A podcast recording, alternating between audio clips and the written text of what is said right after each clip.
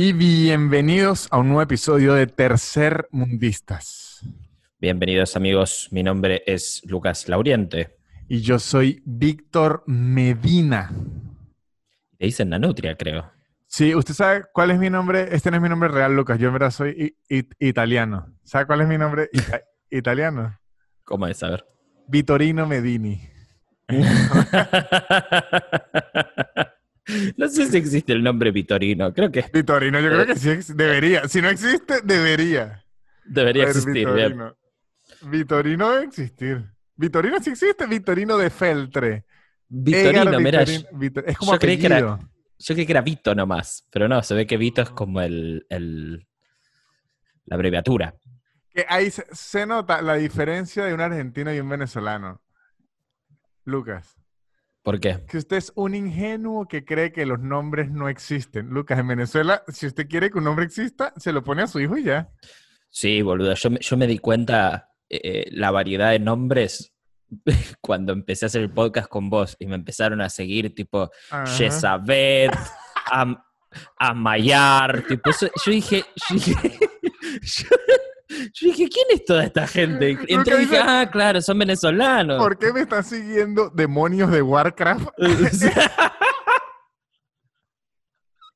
Yo dije, claro, dije, bueno, pegó mi, mi, especial de Netflix, pegó en Dubai, dije, pegó en Arabia Saudita. Y no, era, toda, era toda gente de Venezuela. Deberías, hay que hacer un video que es Lucas Lauriente React nombres venezolanos. Lucas, yo he escuchado de todo. No, me imagino. Me imagino. El, otro día, aparte, me, pasa que generalmente me siguen los jueves, que es cuando sale el podcast. Entonces, de repente entro, entro a mi. a mi Twitter y me aparece toda una fila de 26 nombres que parece la, la, la alineación de Arabia Saudita en el Mundial 2010. Yesabet Adamán barrios. ¿viste? Y lo peor, lo peor, Luca, es que usted cree que sabe cómo se pronuncia, pero nadie sabe. Nadie sabe, ¿no? Yo, por ahí le estoy faltando el respeto, quiero que queden claro que no, no estoy faltando el respeto no, en a los papás. Los papás no están faltando el respeto a nosotros por ponerle los nombres. Hay unos nombres que uno agarra y dice, y dice Jessica. ¿Qué qué? ¿Cómo? Soy Jessica con Z y T. Y ¿qué mierda es eso? Dale, dale, dale, dale, dale. Yo soy Pedro con L y Ucas. Bueno, en Venezuela se puede de todo, Lucas. Y debe decirle que me alegró la semana al ver su reacción ante la belleza de los nombres y que ya sabe mi nombre en italiano. Vitorino, Vitorino. Eh, me yo la verdad que no quiero faltarle respeto en, absoluto a, la gente de Venezuela. De hecho, dijimos en el podcast anterior lo de los pequeños y me mandaron, me mandaron pequeños gratis. muy bien, muy bien. Me mandaron unos pibes que llaman Parfight, me mandaron unos pequeños, son unos, unos divinos, boludo. Así que nada, gracias. Y mm. lo que me enteré es que se pueden hacer pequeños básicamente de cualquier cosa. Sí, yo, creí que era solo de queso, pero hay variedad. O sea, sí, pero hay como unas reglas no escritas es como decir la naturaleza. ¿Sabe que cuando la ciencia juega con la clonación, ya usted dice, epa, sí. Ah. Así es el mundo de los pequeños. O sea, usted puede hacer pequeños de queso, aprobado. Sí. De queso con chocolate, aprobado. Sí. De queso con queso, crema, con queso, crema no, con dulce de leche, aprobado. Hay uno que son... Súper ok hay uno que es de plátano, el plátano maduro, que sería el amarillo, el grande. No digo la banana, digo el plátano, el, no, digo, no, digo, el, no digo el dictador, digo el... Exacto. No, pero, o que banana y plátano. Sí, sí, sí, sí, perfecto. De ese se hace tajadas y se fríen, se llaman tajadas. Sí, sí, Eso dentro de un pequeño es increíble. Oh. Pero si usted me dice pequeño de reina pepiada, que es pollo, mayonesa y aguacate, yo le voy a decir Lucas tengo que detenerlo ahí. Claro, para eso está la arepa. Exacto. No, jodas. No se puede jugar a ser Dios con el pequeño. ni con la genética ni con los pequeños. Qué este, risa, amigo. Pues sí, mire, eh, yo le iba a decir algo antes de arrancar este episodio. Que, ah, hoy es, para esta semana está en boga para hablarlo en calientico, lo de SpaceX. Sí, lo de que hoy están lanzando el, cohete. No estoy entendiendo bien qué, qué, es. ¿Están mandando astronautas al espacio? ¿Cómo es en, detalle? O sea, hoy es la primera vez que una empresa privada, al menos registrada, hace un vuelo al espacio. O sea, una empresa privada que es SpaceX, no es ni la NASA, ni el Departamento del Espacio de Rusia, no, no, es una empresa privada que alquiló. Usted es como que usted alquile, digamos que es un vuelo eh, charter al espacio. Al espacio, perfecto. Exactamente. Perfecto. Y, está, y los, pero ¿sabe qué lo bueno? Que los trajes sí se ven como algo que uno utilizaría. ¿Por, ¿por qué decís? Usted ha visto los trajes de la NASA normal que lo que parecen es como el hombre malvavisco. El, sí, sí, son, son, bichos gigantes, sí. No, el de SpaceX, yo voy a poner una imagen aquí para que los vean. Si quiere, búsquelos usted para que los vean. Son unos trajes que usted diría hasta en una noche a una discoteca, yo me llegaría con uno de estos. O sea, son unos ah, trajes. Acá, lo estoy viendo. Sí, ah. claro. Claro, bueno, esto es, esto es, otra cosa. Claro, alta costura. a ver, para, porque. Está bien, es este el que, está como medio achupinado, ¿viste? Como... Claro, claro, claro. Está muy bien, muy bien. No porque... Este Elon Musk está en todo, ¿eh? Sí, está en todo, menos en la vacuna del coronavirus. Muy bien, Elon Musk, muy bien el espacio. ¿Y la vacuna? ¿Dónde está la vacuna, hijo de puta? Yo hace, rato un amigo me escribió y que no está viendo lo del viaje al espacio. Yo para qué mierda voy a ver unos tipos yendo al espacio si yo no puedo ir ni para la esquina de mi casa. yo no puedo ir a la plaza. ¿Te parece que me va a interesar que cuatro yankees estén yendo al, espacio exterior. Em, pero, a ver, si bien es, es, como una empresa privada la que está haciendo esto, eh, la NASA medio que igual les dio como el apoyo, porque vi que la NASA estaba tuiteando algo también. Sí, sí, pero como que lo, lo pro de esto es que lo que quiere hacer Elon Musk en el futuro es que los vuelos sean privados. O sea, es que si a usted le da la gana y le va bien en tres shows, se puede ir al espacio. Se puede ir, a, bueno, digo tres shows como si viajar al espacio costara lo de tres shows. Sí, sí, sí. No sé, no me quiero imaginar ni cuánto va a salir, pero por ahí un, millón de dólares cada pasaje, ¿saldrá? Por ahí más. Yo, creo que más. Vamos a averiguar cuánto cuesta un pasaje en SpaceX. Eh, seguro ya alguien lo, lo averiguó. Vuelos comerciales, aquí está, amigo, aquí está. A ver cuánto dice. ¿Cuánto costaría? A ver. No, dice lo que costó, le está pagando a la NASA 86 millones de dólares por utilizar un asiento de la nave espacial. O sea, antes eh, los rusos cobran 86 millones de dólares por puesto si usted quiere montarse ahí. Eh, para, para, poner el cohete donde, no, no, donde va. si usted quiere un asiento en un cohete para ir al espacio en el cohete ruso cuesta 86 millones de dólares en los cohetes rusos. ¡Ah, la mierda! Son más de tres shows, Lucas. Sí, sí, sí, sí, sí, sí, sí. Es, todo, Palermo vale 86 millones de dólares, creo. Si me que usted llegue y lee comidita de mierda, así estilo en el avión, un pollo frío con una pasta. Paya o, post, o posto, dije. Ah. Eh, pasta o pollo, ¿te imaginas, boludo? Eh, Qué locura. Eh, igual esto, nada, va, a ser la historia de siempre, como solamente los ricos van a poder ir a poder ir al espacio. No es que, no es que yo haya nacido con, con, las ganas de ir al espacio, no es que yo haya tenido como esa meta, ¿no? Como, como esa iniciativa, pero qué locura, amigo. A mí me daría un miedo gastarme, póngale, en vez de 86, póngale que Elon Musk lo baje que a 5 millones de dólares. Mm. Y que usted llegue al espacio y sea que sí, esto era. Claro, que no, que no valga la pena decir. Exactamente, sí. Y pero sabes que el otro día yo veía un video que pusieron a Tony Hawk y no sé qué, a, no sé qué otro skater, 1X, y los pusieron en una de esas cámaras donde, donde hay menos gravedad y, pesaban un, sexto de su peso y se ponían a hacer trucos y estaban así como uh. flotando y, yo dije como, uy, dame 10 minutos ahí adentro y me, me pego la, tarde de mi vida, ¿entendés? Ah, no, claro, es que si me mandan al espacio con Tony Hawk, a mí me... Ay, la cosa es otra. Eso es otra cosa, eso es otra eh, cosa. Pero imagínense que manden a alguien con Lucas, Lauriente y Víctor me a hacer un podcast en gravedad cero. Y que... Parece re aburrido estar con nosotros. Por ahí no, sé no sé cuánto dura, pero ¿te imaginas 20 días con nosotros en el espacio? Es verdad. ¿Cuánto duramos? A ver, ¿cuánto va a durar el vuelo? El nombre es buenísimo, el de la nave. Se llama Crew Dragon. Crew Dragon. Wow. Wow. A ver, ¿cuántos días va a durar? Eso siempre son, que sí, 20 días, ¿no? Sí, más o menos, ¿no? Pienso yo. A ver, ya le digo. Mm, en los modos. No, no sale. No sé. O sea, sí, me imagino que en internet sí es estar, pero no. No en este momento. No en el clic, no en el clic al, al que seleccioné yo. sí, ahí va a estar. Pero está la gente emocionada con eso SpaceX y nosotros estamos emocionados, Lucas. ¿Por qué estás emocionados hoy?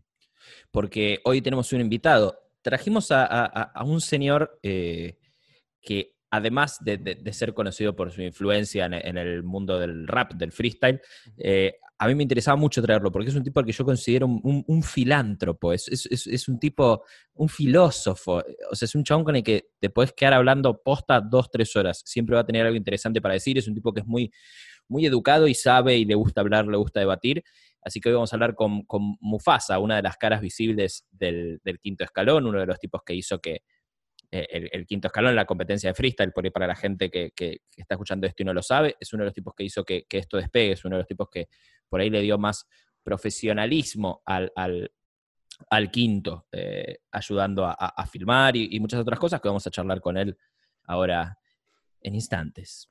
Y aquí entra Mufasa. Y aquí tenemos con nosotros, muchachos, a Mufasa. ¿Qué tal, señor Mufasa? Bienvenido. Buenas, che, ¿cómo están? Bien, ¿y tú? Muy bien. Bien, tuve una jornada de trabajo intensa, de muchas llamadas y mucho, mucha diplomacia interconectada, encastrar opiniones, diseñar el futuro.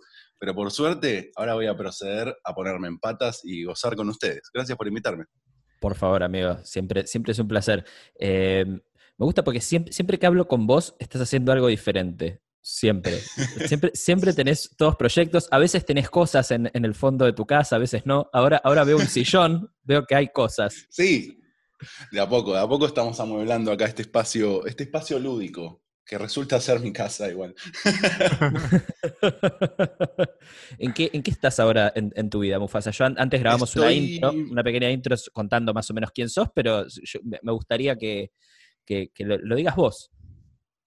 Estoy em, en el medio siempre de un montón de proyectos. Yo no sabría definir, autodefinirme. Lo que voy a decir es que soy un, hincha hinchahuevo serial y me gusta mucho hacer, hacer cosas. Disfruto de laburar y más cuando es con gente que, me inspira. Medio que si no está eso, mm, enloquezco y renuncio. Y es lo que suele pasar también mucho. Em, ahora mismo estoy preparando, no sé cuánto puedo decir, pero estoy preparando unos, como un noticiero, que en realidad ellos querían un noticiero y yo terminé dando vuelta al destino y terminó siendo otra cosa que para mí es mucho más divertida, que es como un, eh, como un pequeño eh, índice de gente copada recomendada por otra gente copada. Entonces se armó un equipo súper lindo que me dejaron ir a buscar. Está el CABE de, del West, que es una leyenda de graffiti que nos está ayudando con eso de graffiti, está Patito Festa que la tiene clarísima con, todo el universo de la música y también nos está ayudando a, explorar distintas bandas, distintas movidas, está Daro Dos Santos que es un eh, organizador de batallas de freestyle muy copado, un joven así que viene con, el ascenso. Eh, y nada, a mí lo que me termina inspirando es un poco eso, ¿no? Como laburar con gente que, le gusta lo que hace y que en el mejor de los casos me contagia ese, ese fuego. Excelente. Excelente, excelente, guacho. Ahora yo estoy deprimido porque él habla con mucha pasión de sus proyectos y usted me pregunta qué hace. No, un mail, envió un mail. yo envié un mail. Para una bueno, pero es como así, viste, las reuniones, los mails y todo eso terminan siendo como la diplomacia necesaria para hacer que otras cosas más copadas pasen. No, es, no soy santo, no, ¿cómo se llama? No soy devoto de, de las calls, ni mucho menos, pero en el fondo digo, ay, qué bueno, pues esto es un, pasito más cerca o una cosa que es una cosa menos para estar mm, más eh, orientado a lo que quiero hacer. Que al final es romper los huevos profesionalmente y que me paguen por eso. me, gusta, me gusta tu filosofía. Eh, yo creo que todos los que nos dedicamos a, algo fuera del sistema, eh, a, outside the box, por, por así decirlo, todos tenemos como ese momento en el cual decimos, bueno, ya, y, soltamos algo que, no nos hacía felices, por así decirlo. Y, creo que vos puntualmente sos una persona que tuvo muchos de esos momentos. Y por eso me, parecía y, piola hablarlo con vos, con Víctor, justamente hace, hace un rato y en estos días que, que veníamos preparando esto para hacerlo con vos, decíamos que estaba bueno hablar, hablar eh, hablarlo contigo, pues sos un, tipo que estuvo del lado de, la artística, por ejemplo, yendo al, lado del, freestyle y el rap, estuviste del lado del, competidor, del tipo, del tipo que, rapea, que, que, freestylea, batallas, lo que sé, también estuviste del lado del organizador. Y, creo que sos una persona que tiene, tiene mucho para decir en cuanto, en cuanto a eso. ¿Qué le ves de positivo a, cada cosa y con qué te quedarías más vos? A mí me, gusta pensar eh, en la ambivalencia como algo súper poderoso, como eh, siento que hay mucha más perspectiva en las personas que pudieron justamente estar desde distintos ángulos del mismo fenómeno. Y como decís vos, me pasó un poco eso, o sea, competí, también grabé mi disco, también organicé, también hice aquello, aprendí a programar, sé editar un poco de video, un poco de audio, no sé qué, y como que todo ese compendio de cosas termina dándote perspectiva, que es lo que al final te deja tomar buenas decisiones, que a veces son decisiones dolorosas, que es decir, uy, boludo, no es por acá, bueno, marcha atrás, pip, pip, y te vas a hacer otra movida. Eh, me parece que en esa búsqueda, que no es para todos también, hay gente que es muy feliz haciendo una cosa y siendo el mejor, y yo soy fanático de esa gente también. Pero en mi caso encontré más valor en la ambivalencia, en la polivalencia, si querés, eh, que, volviéndome muy bueno. Siempre digo que soy un choto en todo, pero que sé un, poquito de cosas. Hay un, hay un dicho muy lindo que, bueno, no sé si es un dicho, una frasecita armada en inglés, que es eh, Jack of all trades, master of none. Es como, eh, la pilotea un poco en todas las cosas, pero no es maestro de ninguna. Y a mí esa figura me encanta, y me digo que es mi norte, busco para ahí.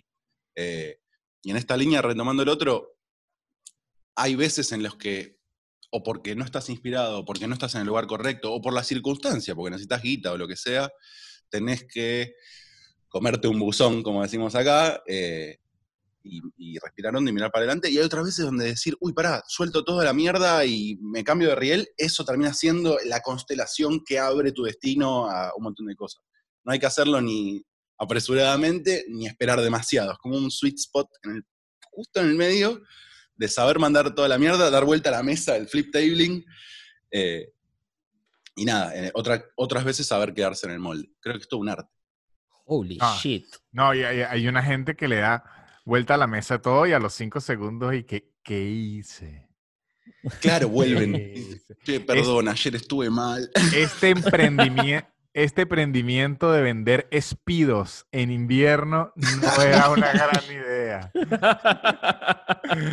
Como el capítulo de Los Simpsons, que, a Homero lo hacen volver por la, por la puerta chiquita y, de rodillas. bueno, pero es que hay gente que también le gusta eso, ¿viste? Como, ah, bueno, entonces me dijiste que no, no vuelvas jamás. Y es como, bueno, está bien. Lo importante es tratar de irse siempre por la puerta grande, tratando de exponer tus valores a la gente que te contrata o con la que laburás, para que no sea una ruptura dura. Creo que estamos también muy dramatizados nosotros y las rupturas siempre tienen que ser dramáticas. ¿sí? Chao, hijos de puta, nunca más los quiero ver.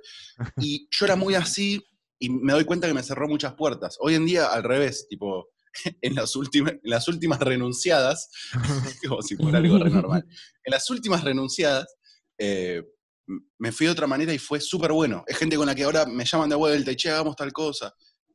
Todo es una gran constelación. Creo que el ejercicio laboral siempre es más networking que talento, en el fondo. Y no dicho de una mala manera, no es que el hijo del dueño se lleva el auto, sino que conocer gente y que te conozcan y poder generar, eh, me sale en inglés, la puta madre, accountability, que sería como eh, que, la gente pueda fiar en vos y decir, este es un chabón con el que se puede laburar, a medida que esa esa pólvora se esparce, medio que es ineludible seguir laburando. Ahora, Prestigio. Si vas por ahí bardeando y siendo un hijo de puta, no te van a llamar nunca más.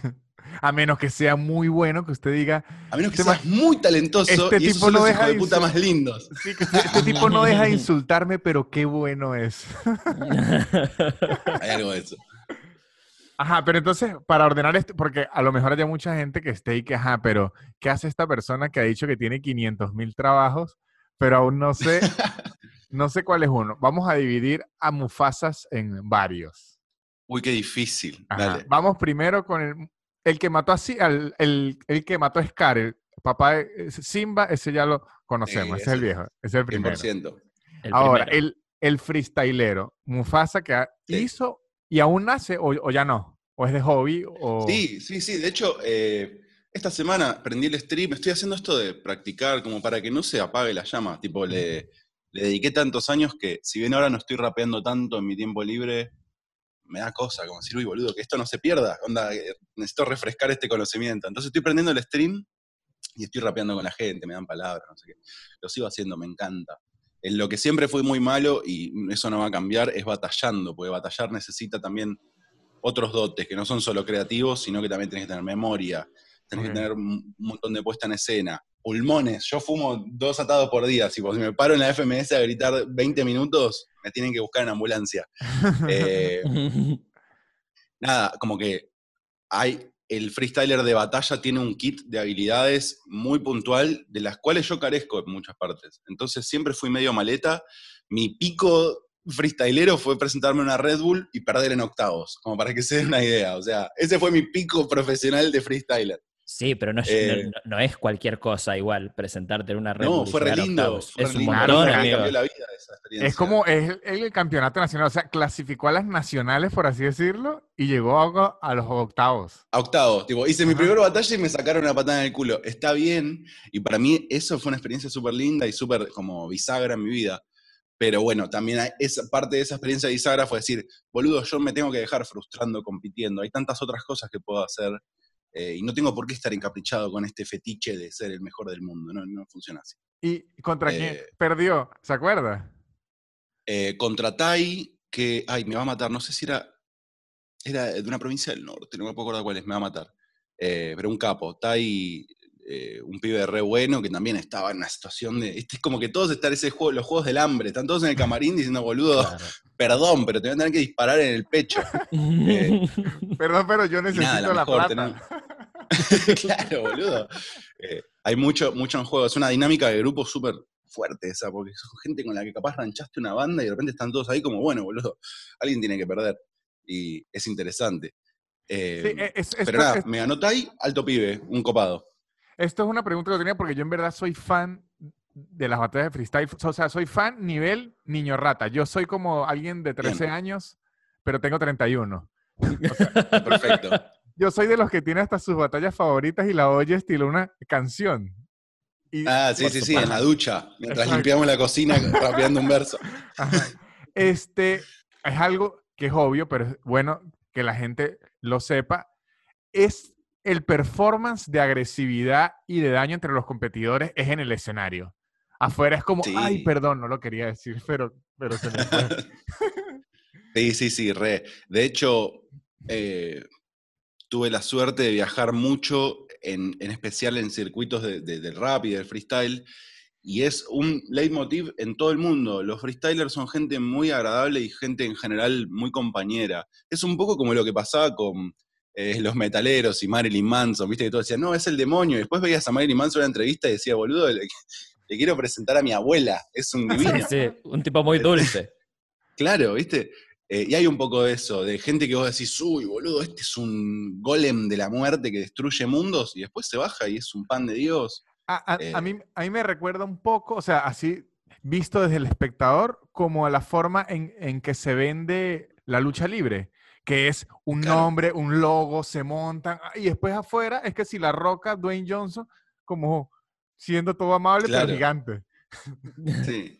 Igual también ahí dejaste ver algo súper interesante, que es, para mí, en este momento se está bifurcando un poco el espíritu de la movida, y esta cosa performática y de show, en algún punto muy en los adentros y quizás los que venimos hace muchos años, estamos viendo quizás cómo ese afán de montar un show y una performance correcta, sólida, que esté buena y tal, se está llevando puesta algún, algunas matices de la creatividad.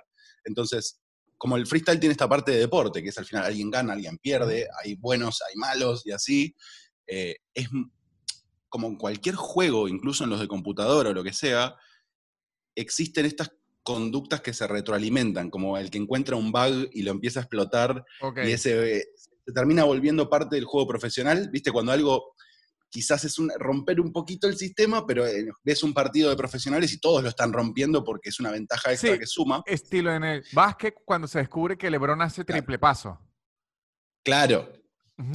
Exacto. Eh, y son estas cosas como, bueno, concesiones técnicas que quizás no son 100% naturales, pero sí son funcionales a ganar batallas.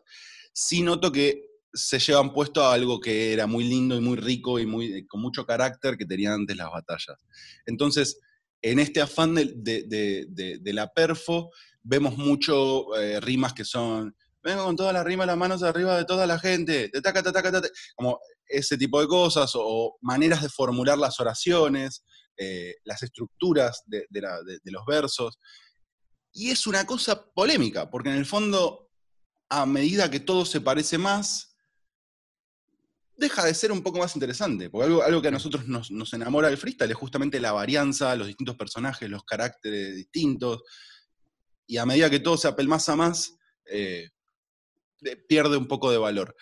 Esto pasa mucho y se nota mucho en las FMS, en especial en la Argentina, que FMS Argentina es la más vista de todas, por goleada, y ¿Ah, algo a lo que yo le atribuyo eso es quizás la diferencia tan dramática de estilos y de formas y cuán aceptadas están esas formas. Puede venir un tipo súper eh, exquisito a armar una frase, no sé qué, pero atrás viene, no sé, clan diciendo salten, salten y se arma quilombo. Eh, digamos, esos matices le dan mucho jugo.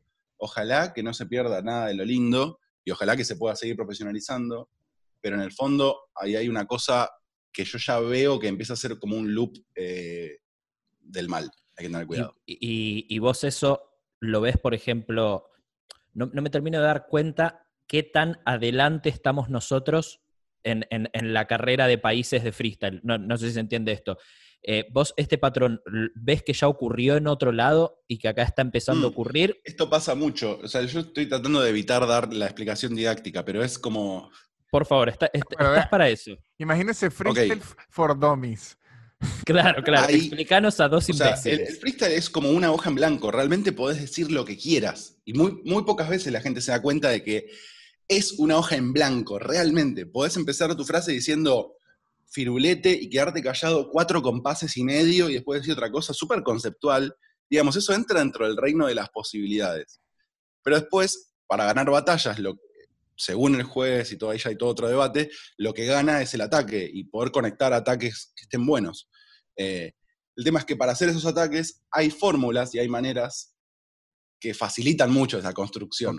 Eh, en general, uno o los freestylers más sazonados saben a dónde van. Entonces yo ya te miro a vos y sé que te voy a decir algo con tus anteojos y sé que mi rima termina en anteojos. Entonces puedo construir pensando de ahí para arriba algo que rime con ojo, como, no sé, flojo.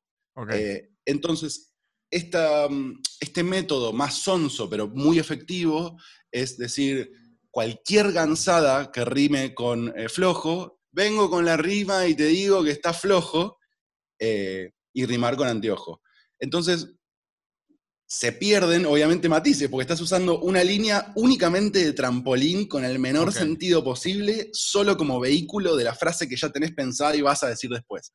Y eso es muy efectivo, funciona muy bien, pero está lejos de ser una expresión artística caótica de improvisación real. Eso es, a ver, si, a ver si me equivoco, lo que llaman punchline, que sería como el ataque preciso, ¿o no? Sí, lo último de la barra, que es como lo que te duele, lo que te pega que en general suele ser bastante inconexo con lo que viene atrás. Te digo, vengo con la flojo, ojo. Y yo ya tengo pensado que te voy a decir, sacate los anteojos. Y sigo, ojo, sacate los anteojos. Entonces, todas las otras tres barras hasta ese punto fueron solo un trampolín medio falopa para llegar a decirte lo que quería decirte. Y al final es como, bueno, te insulto, pero te digo un versito arriba.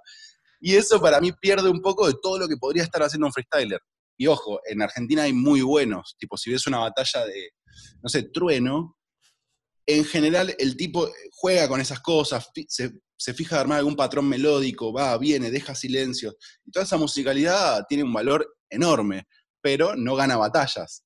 Entonces hay que tener como mucho cuidado en el balance de eso y los pibes que son ultra profesionales miden muy bien ese balance entre, bueno, estoy tirando un poco de arte, pero te tengo que pegar, para, pum, bajo a tierra y vengo con los ojos, vengo con la rima que te...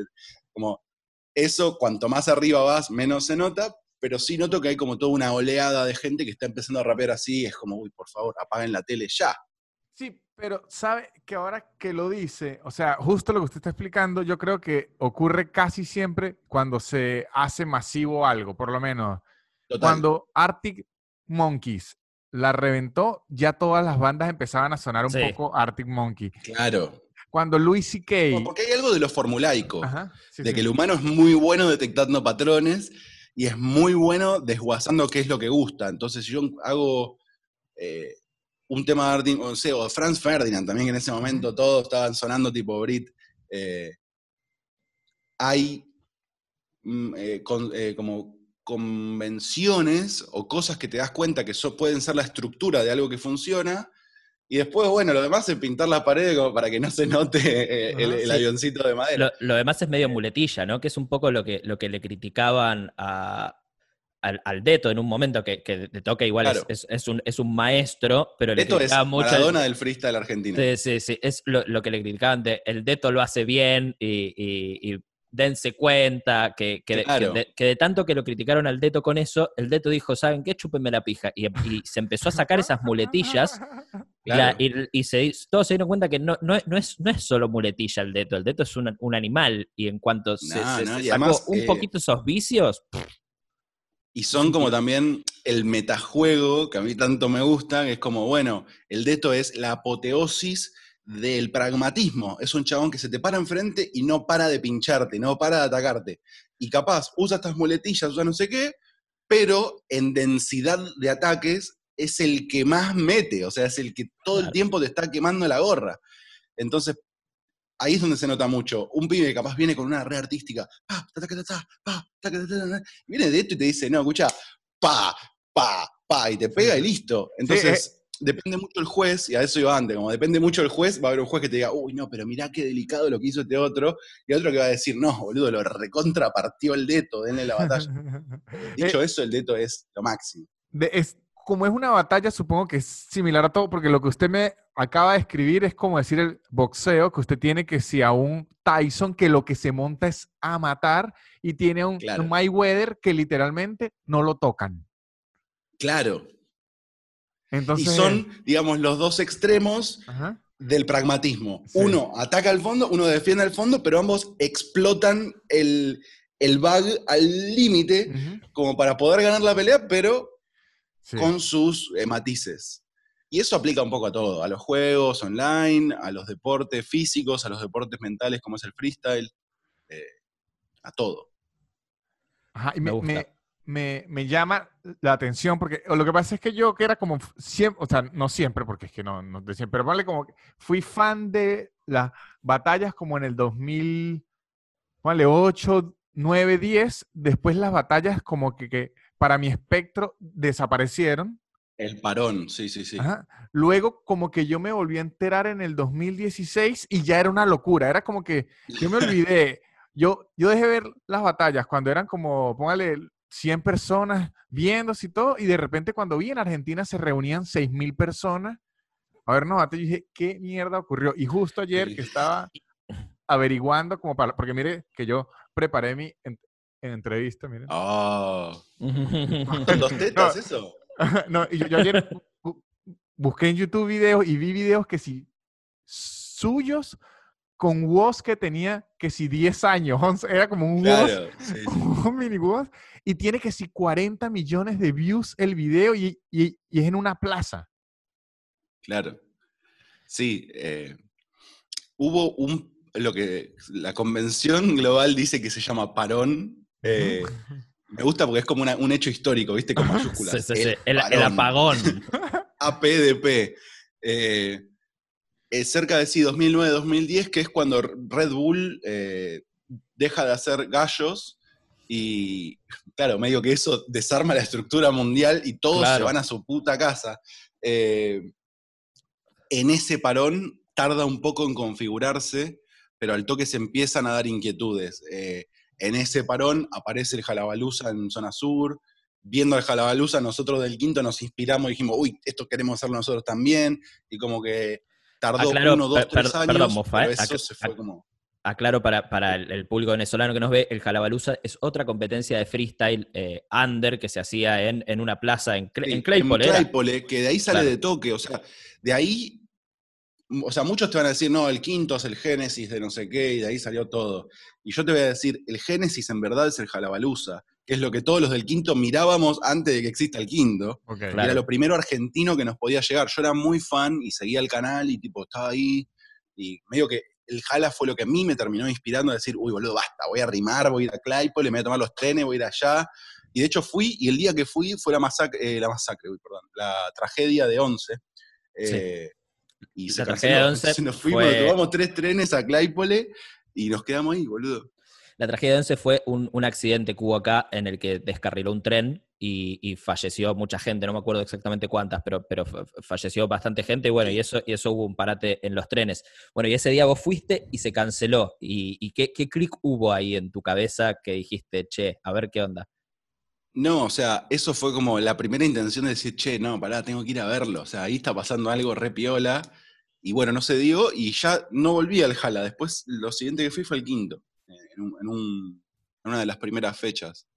Eh, pero es, muy curioso eso también. Digamos, el parón generó, y yo creo que se está dando ahora mismo una suerte de parón silencioso eh, después del quinto, pero e, es, loco como tarda un par de años y se reacomoda las expectativas de todos, de bueno, loco, quiero ser el mejor, ¿cómo hago? ¿Cómo llego? Ya fue, construyo yo mi propio puente hacia, hacia, hacia el mundo. Y eso termina siendo todo el boom de los eventos under de 2010-11 a 2014, 15, 16, que había un punto cerca de 2012, 2013 que todos los barrios tenían un evento en la esquina de su casa y si querías e incluso había gente que todos los días de la semana iba a un evento, tipo Wolf, MKS, eran de esa gente que se subía a un tren todos los días.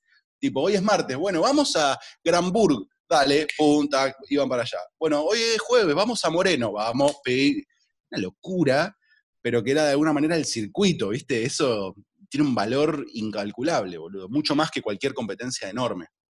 Total, total. E, en ese sentido, eh, justo ayer con, Víctor hablábamos un poco, un poco de esto. En ese sentido, lo que vos decís, el, circuito de eh, hoy lunes me voy a Granburgo, hoy martes me voy a Moreno y así, así, así, es medio parecido al comienzo de un comediante, al génesis de un comediante. Acá se hace lo mismo, pero con, los open mics. Vos te vas un. Es importante el circuito. Recontra, recontra. Y en ese sentido creo que, la carrera de un freestyler y, de un comediante son muy parecidas, muy, parecidas. Más aún que, con un, con un músico eh, tradicional, ¿me entendés? Eh, eh, porque es, es, porque hay algo físico. Fechas. Total, total. Exacto. O sea, vos no podés ser lindo, actuar bien y mandar tu video de, de casting, aunque algunas competencias quieren seguir haciendo el casting. La aposta es que tenés que ir con tu cuerpito, hacerte un nombre y de alguna manera también estos, eh, hasta Red Bull que hace su, casting con webcam y todo, estando ahí adentro, yo te puedo decir, pesa mucho el nombre que te hayas hecho ese año. Claro. Capaz un video era más o menos, pero este pibe fue a todas las competencias de, la existencia y ganó un montón. Bueno, tiene que estar. Hay algo que todavía no se puede borrar del todo, que es el, peso del nombre y, el, y la marca que uno deja física en los lugares donde recorre.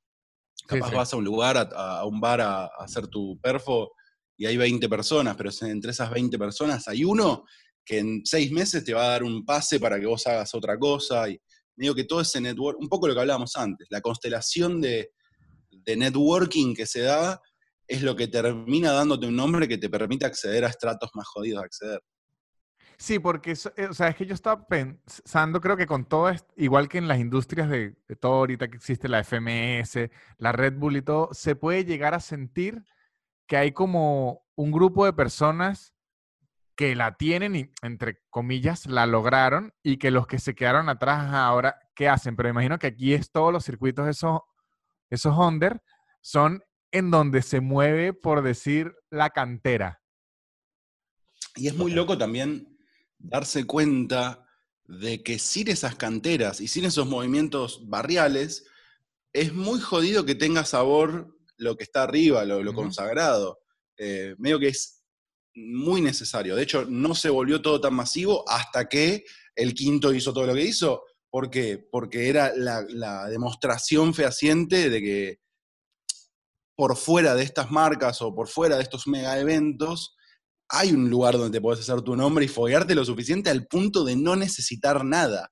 Eh, otro ejemplo callejero muy relevante es Acapela. Acapela tiene 20 eh, mil millones de videos rapeando en ciphers en Venezuela. Eh, que los destruye a todos. Tipo, esa gente que ya se sienta en la ronda, el gordo empieza a forrear y llega un punto en el que la ronda se queda en silencio porque ya nadie se quiere meter. Y el tipo está repartiendo para todos lados. Eh, y llegó un punto en el que él, en una de sus canciones, dice: eh, Soy un duro de la New School y no he necesitado de la Red Bull. Eh, y es como, es verdad. Y es el único, pero a la vez fue posible. ¿Y por qué fue posible? Porque el tipo hizo nombre callejero. Y eso nunca va a dejar de valer. Sí, de hecho, en, Venezuela él inicialmente era como reconocidísimo por el freestyle, pero de repente empezó a sacar música y la recontra reventó. Es el uno, es un capo. Yo lo, banco muchísimo, lo escucho mucho. Sí, sí, em, es bueno. Me parece, me, parece muy loco como, como acá, puntualmente, acá en, en Argentina, cómo el quinto sirvió de plataforma para te diría, la gran mayoría de, los, traperos, rappers, de, los artistas que hoy en día están pegados mal. Eh, y, me, parece muy loco cómo debe haber sido para, para vos verlo desde, todo el panorama, ¿no? Desde que empezaron siendo guachines hasta vos, que hoy en día hizo dos Luna Parks y podría haber hecho seis. ayer vi, yo creo que es algo para Exacto, lo de Messi. Creo que no sé qué es mejor, un Luna Park o la historia de Messi oyéndolo y mencionándolo. es una locura. Este, no sé, a mí me pasó igual que estando adentro, viste que no te das cuenta de las cosas. Como que si sos parte del fenómeno, estás totalmente obnubilado por la nube de pedos en la que estás. Recién el año pasado, este año, fue como, uy, boludo, qué loco lo que hicimos. Viste, como que cerrás la puerta de tu casa y decís, what the fuck. Y está buenísimo. Eh, pero igual nada, o sea, a mí me pasa no. No me, no me siento como el artífice, ¿viste? Como. Siento que fui parte de algo, esas cosas únicas que se dan, esos paraculturales extraños que de repente son un nido de, de gente talentosa. Agradezco haber sido parte, pero pasó todo muy rápido y yo creo que ni los mismos pibes se dieron cuenta de lo que pasó. Recién ahora todos estamos como aterrizando y diciendo, bueno, las siguientes jugadas son estas, pero hasta acá fue todo un tsunami, boludo, de emociones, de gente, de, de, demandas, también como creció todo tan rápido, a lo Young Dieguito se te acerca mucha gente muy fea y tipo, mucho, mucho vampiro, boludo. Las industrias y los rubros así en, cuando están en ese estado ya más de primera liga, la gente es, esto ustedes lo saben, o sea, son voraces, boludo. Chupasangre. Claro, y... Chupasangre, contratos muy hijos de puta, como que también yo creo que un par se deben estar despertando ahora de los contratos que firmaron, deben estar renegando, porque, por un lado, ninguno haría otra cosa, o sea, viene alguien a tus 17 años y te dice, che, papu, te regalo un departamento, y vos decís, sí, boludo, o sea, ¿cómo no voy a solucionar mi vida de entrada? Eh, pero después llega la factura.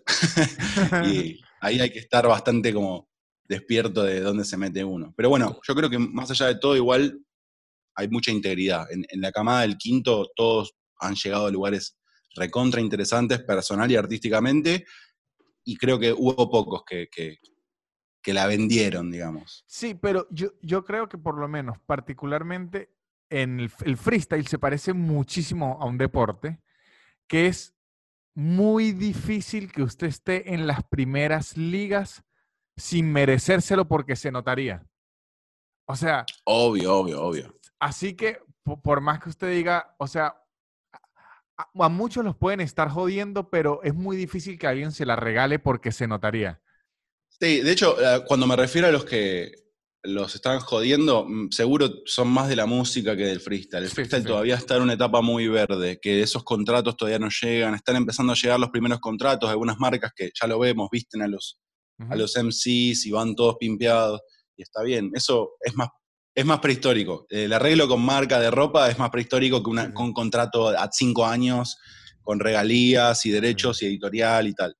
Eh, y evidentemente hay más dinero eh, en la música y hay muchos canales como muy bien construidos de, de, de, cómo hacer plata con esa música. El freestyle todavía no está tan explorado, entonces me imagino que los actores, los players con tanta guita y con tanta sed de sangre, todavía deben estar preguntándose cómo capitalizar correctamente el freestyle. Sí, no, de, hecho, yo en estos días no recuerdo a quién vi en una discusión, esto yo viendo videos de freestyle enfermo, que sea a la una y media de la mañana, que estaban en una discusión fuerte acerca de derechos de autor, porque para un músico, inclusive para un, comediante, usted puede decir, este chiste es mío, eh, lo, ¿cómo se llama? Lo pongo a mi nombre, pero un freestyle un freestyler que lo que hace es crear cosas nuevas.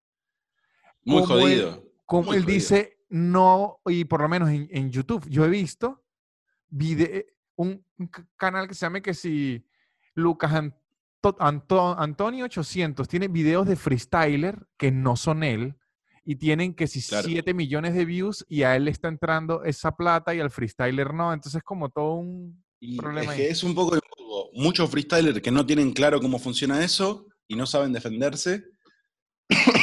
y por otro lado, que en el quinto lo hemos, lo hemos, tenido, que, hemos tenido que lidiar con ello. Eh, ¿De quién son realmente los derechos? Eh, es decir, el jugador que va a jugar un partido a una liga no es el dueño de la transmisión. es la liga. Es la liga. Eh, digamos, ahí hay todo un, terreno que yo creo que es conveniente no explorar para la gente que justamente tiene todos los derechos de todo y no quieren sembrar ese debate.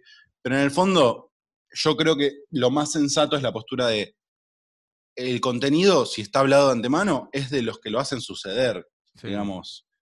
El que va, organiza, pone todo, filma, lo sube, no sé qué, bueno, sino que cada freestyler lleve su handicam y se grabe su verse, no sé qué. A nosotros nos pasó en un momento que uno, una, no sé, una network falopa de, no sé si era de República Dominicana o algo así, le había hecho un, un contrato a uno de los freestylers del quinto y los tipos habían recortado los videos del quinto, solo subido los minutos en los que rapeaba ese chabón y lo subieron en otro canal y empezaron a hacer reclamaciones de nuestros videos, tipo, esto es nuestro porque acá está el verso de nuestro rapero. Anda. Y bueno, sabes la guerra que le desaté a esos guachos, tipo, fueron meses de guerra. Bocha de cosas que quedan así perdidas en la historia del quinto, pero esos fueron meses de guerra con unos hijos de puta que pintaron con esa, Es Como hay un montón de gente lista para monetizar todo. Y medio que no importa, es internet. La guita va a salir de otro lado, no va a salir de tu YouTube. No, eh. pero, pero sí, sí da rabia, o sea, no da rabia como si está bien, pero imagínense que usted es un freestylero y esté pasando como un bache económico y de repente vea sus videos con 30 millones de views y usted no tenga ese dinero, seguro se le está...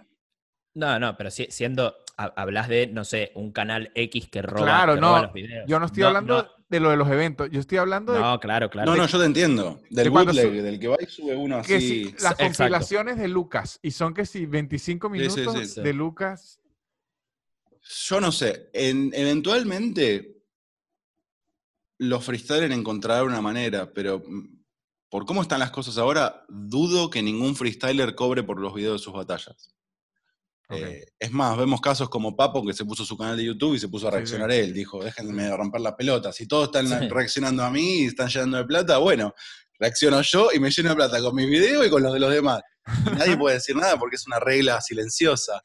y es medio eso. Yo no, no creo que, que la monetización de YouTube sea un camino de monetización fiable para un freestyler. Sí, sí. Total. Pero bueno, los freestylers tienen otro tipo de acceso, tienen mucha masividad, si son buenos llegan a mucha gente y lo demás es astucia. O sea, si tenés 200, 300k en Instagram y no lo sabes monetizar, bueno, empezás a juntarte con alguien que te enseñe. Soy yo. No, boludo, pará. Estás acá con Luquitas también, que es un triunfador de la vida, enseñarle los trucos. no, pero, pero, pero puntualmente, yo no, sé si soy un triunfador de la vida, te agradezco, te agradezco la, la halago, pero creo que puntualmente en mi, mi caso, eh, yo no soy un tipo que, haya, que, que la haya entendido con las redes. ¿eh? Yo de hecho siento que me quedé muy atrás. Eh, yo entendí, creo que con Lucho Mellera supimos entender muy bien YouTube en su momento y de esa forma empezar a masivizar el género, ¿no? Y, empezar a, salir del paseo a la plaza, empezar a hacer shows en, en provincias y qué sé yo, y empezamos a entender, a entender muy bien eso. Creo que después hubo un quiebre que fue cuando llegó Instagram, que yo ahí como que dije, mm", y, y, fue, fue, te juro, fue una decisión personal, ¿eh?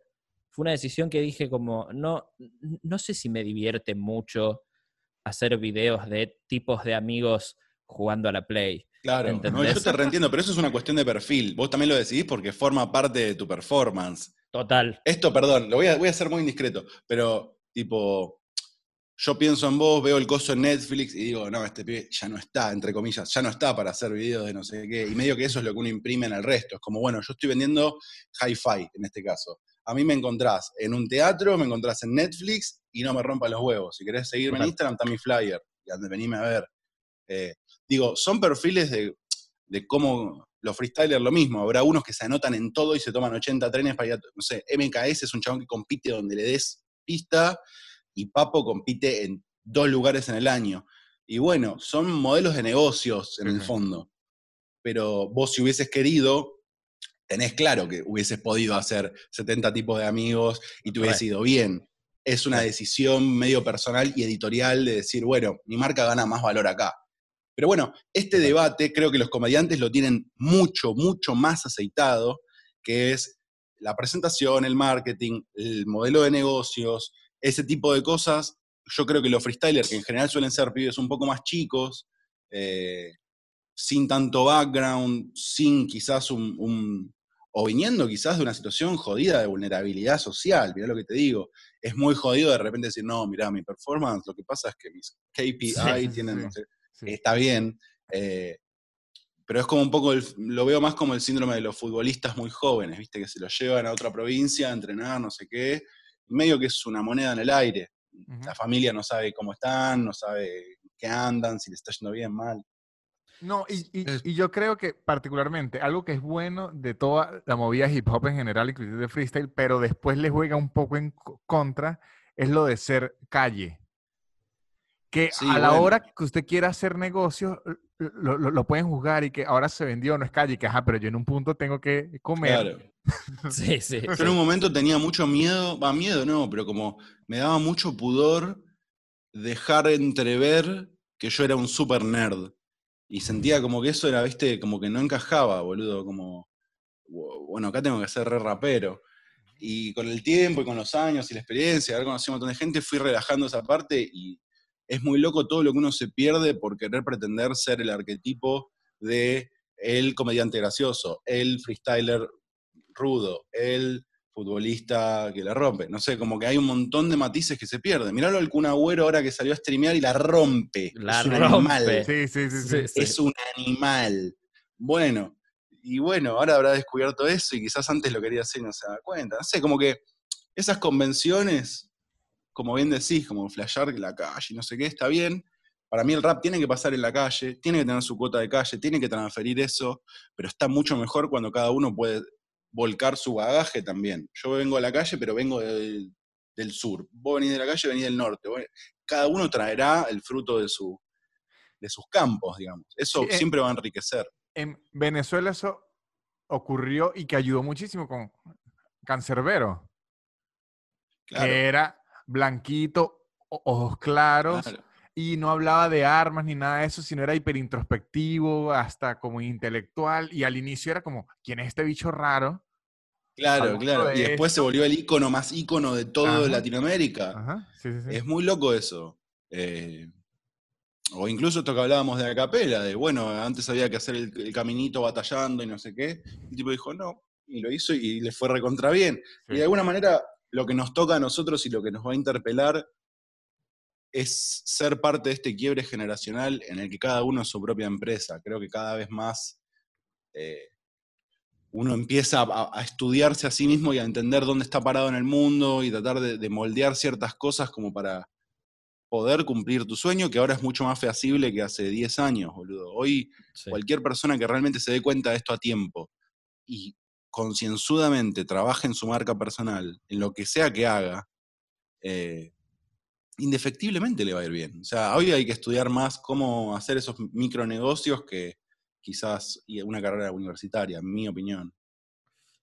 Por una cuestión generacional.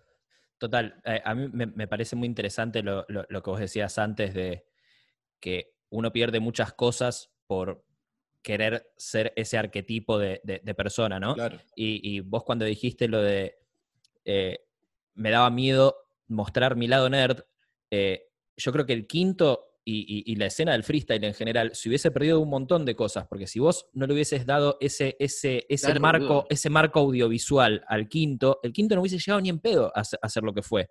Eh, vos, llegaste con, todo, con todas las herramientas. Y eso tuvo mucho que ver, yo eso sí soy muy consciente. Y de hecho ayer, ¿se puede compartir pantalla en Zoom? Yo creo, pero tengo que darle, a ver, espere. Le agarro y le digo. voy a mostrar algo que es. Por favor. Aquí, mira. Un datazo. Listo, creo que ya puede. A ver. Share screen. Ahora. esto, esto hace, hace el point perfecto de lo que estamos hablando. A ver si ya puede. Em, mira. ¿Ahí están viendo mi pantalla? Ahí estamos viendo. Lo estoy viendo a mí. Lo estoy viendo a Víctor, pero sí. Esto es el Rapbot. A ver. un proyecto que hice en 2015, mientras aprendía a programar para hacer la página del quinto, que terminó teniendo sus estadísticas y todo, después quedó abandonada porque el fenómeno fue mucho más grande y nos necesitaba en otro lado, pero yo, mi, experimentación era esta. Hablando de esto que hablábamos al principio, del flow arquetípico y de las palabras siempre armadas de la misma manera, yo en 2015 estaba tan enojado con eso, ya en ese entonces, que jodía con el concepto. Es tan formulaico que si programás, podés llegar a armar un robot que rapee perfectamente como están rapeando ellos. a ver, a ver. por favor. Por ejemplo, en pareados, dos estrofas eh, y rapea. A ver. Y es playero, o sea, es procedural. Onda. No sé, a ver, para, vamos a esperar que tire alguna buena. O sea, es, infinito, puede tirar todas las rimas que vos quieras. es la Matrix. No puedo, creer que hayas hecho esto. Esto lo dice, hey, te instruyo sobre tu gorda cara, el robot te rompe todo, vas a conocer la nada. Mirá mi rap, deslumbro el alarde, soy más real que vos si se trata del arte. No podés copiarme, molesto a bordo soy más que sólido y vos un obvio fan del otro. Te encanta esto, no asimilo las rimas potentes. Intuyo que le temes al 220. Hasta con Num. Y eso hubiese sido. Bueno, esto pasaba en 2015, lo retomé anoche, se lo estaba mostrando un amigo. Eh, y es muy flashero, ¿viste? Como esa parte tecnológica nadie la estaba explorando y a mí me parecía súper flashero, boludo. Chabón, ¿vos esto nunca eh, lo sacaste? ¿Nunca lo, lanzaste? No, y de hecho la página del quinto mucha gente no lo sabe, pero era una página que tenía como las páginas de LOL, que vos podés ver tus estadísticas, contra quién ganaste, contra quién perdiste, y podías entrar a los MCs del quinto, ver su foto, ver sus redes, y tipo ver su historial, ver qué porcentaje de win rate tenían. No, pero, pero Mufasa, usted lo que tiene es que agarrar esto. Mire, agarra esto, se pone a programarlo más, más, más así, más duro, y agarra estilo el, ajedrez, que compiten los maestros contra la máquina. Sería increíble. yo estoy fanático, de todo eso me encanta. OpenAI, Elon Musk y su robot que juega StarCraft. Hay unas cosas, boludo, que yo lloro de alegría. Amigo, esto te lo, va a comprar Microsoft. no, sí puedo decir que estoy trabajando, una de las cosas en las que estoy trabajando ahora es en algo que tiene que ver con tecnología y batallas. No puedo spoilear mucho porque es como un proyecto colaborativo y mi idea no es hacerme rico con eso, sino quizás publicar el código y que cada uno haga lo que quiera. Porque también eso, soy un nerd open source, tipo, quiero que la gente se sume. Eh, entonces estoy ahí probando a hacer una cosa que tiene que ver un poco con estadísticas, un poco con, con el seguimiento de batallas y eso. y de a poco me picó el bichito, visto anoche, y dije, uy, la puta madre. Está bueno, está bueno, bueno, bueno. Es un proyectito que si lo pulo un poquito lo puedo llegar a mostrar en Twitter para romper los huevos. Sí, che, es excelente, boludo. Qué bueno haber visto eso, man. Y si, eso es exclusiva, ¿eh? exclusiva. Y si busca una forma de, de que el robot tenga que si flows distintos, es que ya, es increíble. Eso es increíble. Yo tuviese dinero, se la compro. El culmine de esto hubiese sido, o sea, mi, mi fantasía en 2015 era terminar este proyecto súper titánico y hacer un robot súper decente y después lanzarlo e ir a competir al quinto vestido de robot leyendo únicamente las rimas del robot. Sería increíble. Y ver si podía ganar. Era como esa la Sería increíble, sería increíble. Un enfermo, un enfermo. Qué crack, qué crack que sos. Eh, yo me, podría, me podría quedar hablando horas contigo, Mufasa. La verdad que, sos, un tipo un tipo súper interesante. Eh, nada, vamos a, vamos a repetir esto, te pido por favor. Vamos, vamos, vamos a repetir esto porque por favor, aparte, aparte sos, un tipo que tiene un millón de proyectos y sé que la próxima que te hable por ahí vas a estar en, en, sí, vas a estar en Arabia Saudita enseñándole a rapear a los camellos porque vos sos, sos un tipo un tipo así, pero te agradecemos, guacho, por haber estado, la verdad. Fue gracias a ustedes, boludo. Un placer enorme, eh, boludo. Muchas gracias, Mufasa. Total y absoluto respeto a lo que hacen, me encanta. Y nada, repitamos cuando quieran, boludo. Yo estoy por acá y en esta cuarentena estamos todos acá presentes permanentemente. Claro que sí. Te mandamos un abrazo, Mufa. Abrazo grande, banda. Cuídate mucho. Bueno, Lucas, eso fue la entrevista con el señor Mufasa que me hizo sentir como un mediocre. Sí, me, hizo sentir un, un tipo sin iniciativa. ah, bueno, lo vamos de una, que este episodio estuvo bueno para no aburrir a la gente con nuestras tonterías. ¿Qué aprendimos hoy, Lucas? Eh, yo aprendí que los nombres en Venezuela no tienen reglas, solo, no siguen reglas, solo siguen al corazón de quien los pone. a veces ni al corazón, Lucas, ni las normas ortográficas. Yo aprendí yo aprendí que no hay que hablar en el podcast de eventos que estén sucediendo porque el lanzamiento del SpaceX mientras grabábamos se canceló. Lo sabía, lo sabía, lo sabía. Por, no hay que ser tan actuales, no hay que ser tan actuales. No, no, no, no, hay ah, que esperar un poquito. Ahí está Elon Musk. En vez de la vacuna, que se joda, no vuela, chicos. Se jode, se jode. Eh, yo aprendí que nunca voy a conocer el espacio. Jamás porque soy, soy pobre, jamás lo voy a conocer. No, y si usted le tiene miedo a volar en avión, imagínese a volar en un transbordador espacial. No, jamás, jamás, jamás. Prefiero no saber. Yo aprendí que soy un mediocre en la programación porque yo siendo ingeniero no programé un robot que fuese comediante y Mufasa sí programó un robot que fuese improvisador. Tremendo, tremendo, tremendo, tremendo. Eh, yo aprendí esto por ahí no, es gracioso, pero, pero aprendí que si algo no te gusta, decir que no y cerrar esa puerta, pero andate por la puerta grande porque si no vas a tener que volver de rodillas. Arrodillado. Y yo aprendí, ya para finalizar esto, que los niños de 13, igual que el Fortnite del freestyle, está lleno de niños de 13 y 14 años más famosos, exitosos y con más dinero que yo. Solo voy aprendiendo todos los días.